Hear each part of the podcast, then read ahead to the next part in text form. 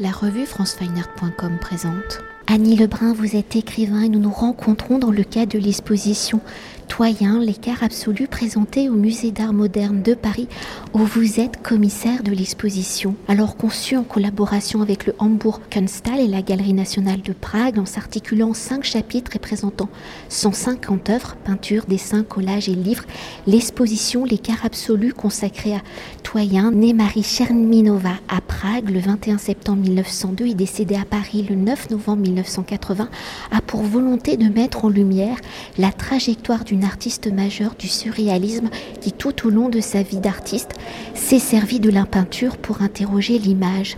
Cette vie artistique commence en 1919 à Prague, à une période où la capitale de la Tchécoslovaquie, se trouvant à égale distance de Paris, de Vienne, de Moscou et de Berlin, est au cœur des avant-gardes artistiques aussi.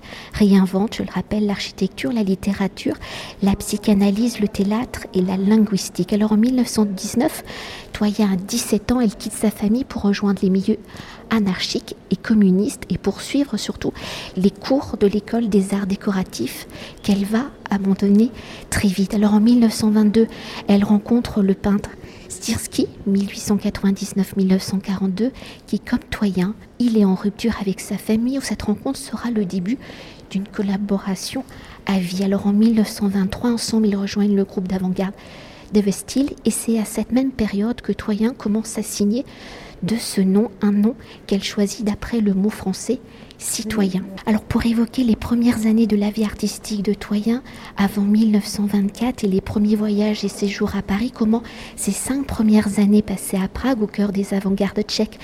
Sa rencontre avec Stirsky seront-elles déterminantes pour Toyen? Entre sa personnalité, ses croyances, ses combats, ses rencontres Comment Toyen prend-elle conscience que sa vie tout entière sera consacrée à sa pratique artistique, que sa vie sera œuvre, que les écritures artistiques peuvent être au cœur et des outils pour les combats sociétaux et politiques. Et dans cette prise de conscience d'une œuvre comme un combat à mener, sait-on pourquoi elle choisit de s'appeler justement Toyen? Pour elle, que signifie ce nom et comment va-t-il guider va-t-il la guider dans ses réflexions artistiques?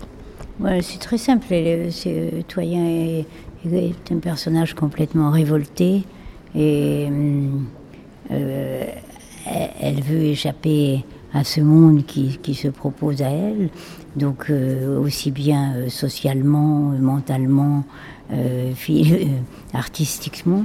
Donc c'est pour ça que la rencontre avec avec Stirsky est très importante parce que lui est pareillement révolté contre l'état du monde et l'un et l'autre euh, euh, sont passionnés par l'image. Donc euh, le, leur, leur rencontre et leur parcours va passer justement par cette, ce cheminement à travers, à travers la, représentation.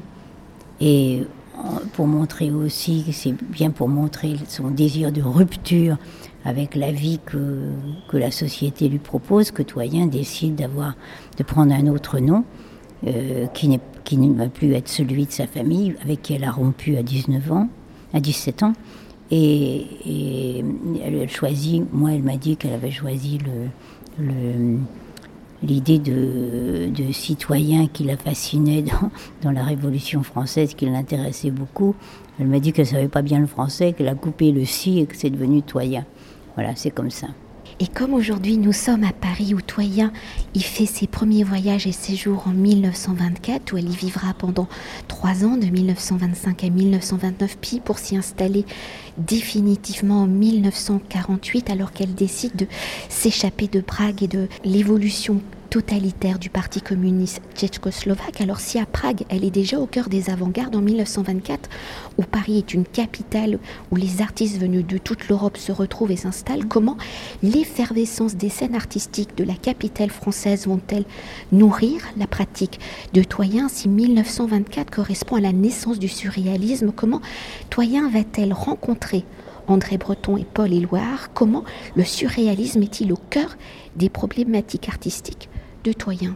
Donc euh, au départ, effectivement, Toyen fait partie justement, est très vite un personnage majeur de l'avant-garde culturelle tchèque. Et on sait combien euh, cette avant-garde, dans ces années-là, l'avant-garde culturelle tchèque a été euh, très influencée par Apollinaire et par justement les, les voyages que Apollinaire avait fait à Prague. Et c'est déjà quelque chose qui, induit tous les échanges poétiques, lyriques entre Paris et Prague. Et donc tout naturellement, elle va venir à Paris, qui à ce moment-là est une, sorte de, capitale de, aussi, enfin, où il y a une effervescence artistique et aussi une effervescence de vie qui la fascine. En particulier, elle va, elle va avec Stirsky, elle va participer à tous les, euh, euh, fréquenter tous les spectacles, les spectacles populaires, le music hall, les, cirques, les foires, etc. Parce que aussi il y a un souci de, d'échapper justement à la littérature et à la, à la, à la scène artistique proprement dite pour trouver la poésie à l'état naissant, si on peut dire, à l'état vif, justement dans ce regard sur, sur ces manifestations spontanées. Et donc, euh, il n'empêche que Toyen et Jutirski veulent euh, désirent affirmer, s'affirmer, affirmer aussi leur distance par rapport à, à, à l'avant-garde tchèque, mais aussi par rapport au surréalisme, parce qu'ils ont une autre vision du monde, une autre vision de, de même de la peinture, et c'est là qu'ils vont euh, concevoir ce qu'ils ont appelé l'artificialisme, et qui est une interrogation de l'espace une interrogation de l'espace intermédiaire, de ce qui se passe entre les êtres et les choses. Donc c'est quelque chose qui les fait, à ce moment-là, ils sont assez loin du surréalisme, mais au fur et à mesure, ils vont, par leur radicalité politique, qui est très proche de celle du surréalisme, et puis par euh, les références euh, poétiques, euh, lyriques, qu'ils vont, qu'ils partagent avec le surréalisme, à savoir euh, Sade, Lautréamont, Rimbaud, Apollinaire, Nerval. Ils vont, euh, ils vont euh, tout naturellement, il va y avoir un rapprochement entre entre et et Toyen et leurs leurs amis qui sont des personnes majeures de l'avant-garde tchèque, en particulier Taig et Nesval, ils vont en arriver à euh, se rapprocher de plus en plus du surréalisme et a fondé le mouvement des surréalistes tchèques en 1934. Et c'est à ce moment-là qu'ils invitent Breton et Éluard à Prague. Et dans les mois qui viennent, Toyen, avec justement ses amis, va venir à Paris et va euh, commencer à nouer de grandes amitiés, euh, aussi bien avec Benjamin Perret, avec Breton, avec Tanguy, avec Éluard. Et quelque chose se met en place, des échanges particulièrement riches entre Prague et Paris qui vont être malheureusement interrompus par la guerre.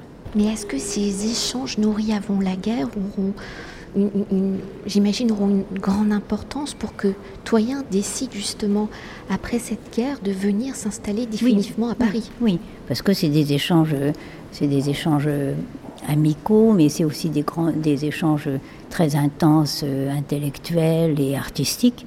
Et, dès que la guerre est finie, d'ailleurs c'est Breton qui organise, Toyen, en 1947, une exposition à la galerie de Nice-René.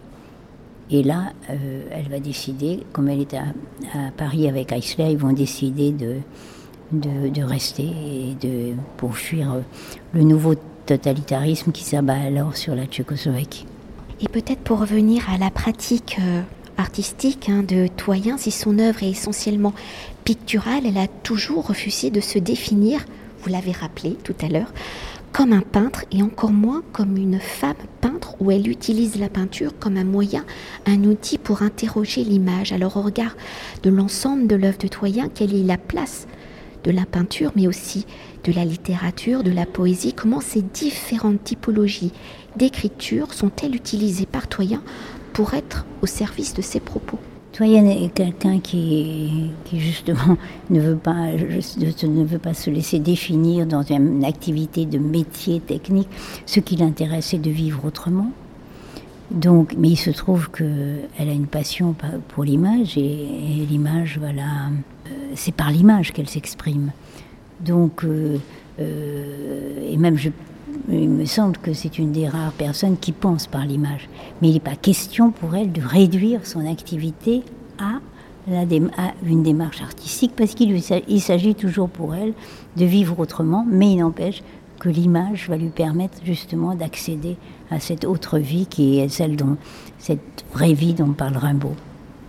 Et d'ailleurs, pour parler euh, de l'image, elle la manipule parce que vers la fin, elle va faire, et là moi j'ai été fascinée par de magnifiques collages. Oui, mais de, euh, très tôt d'ailleurs, elle, elle, a, elle, euh, elle, a pratiqué le collage, d'ailleurs avec Stirsky dès les années 26, et dans la mesure où ils font l'un et l'autre se consacrent beaucoup à une activité graphique et ils font énormément de, de, couverture de livres dont la particularité est justement d'utiliser les collages, c'est-à-dire très tôt dans le, dans le monde graphique. Et peut-être pour évoquer euh, Toyen à travers votre regard, hein, Annie Lebrun, où vous rencontrez euh, Toyen dans les années 1960, euh, quand elle collabore aux publications du collectif Maintenant, dont vous, dont vous non, non, non, je la rencontre avant, quand elle encore quand le Breton est vivant, c'est dans le cadre du mouvement surréaliste, et c'est là qu'on va commencer à, à, travailler ensemble. Elle a lu un de mes textes, elle me propose elle me propose de l'illustrer. Alors moi, je suis complètement, complètement fascinée.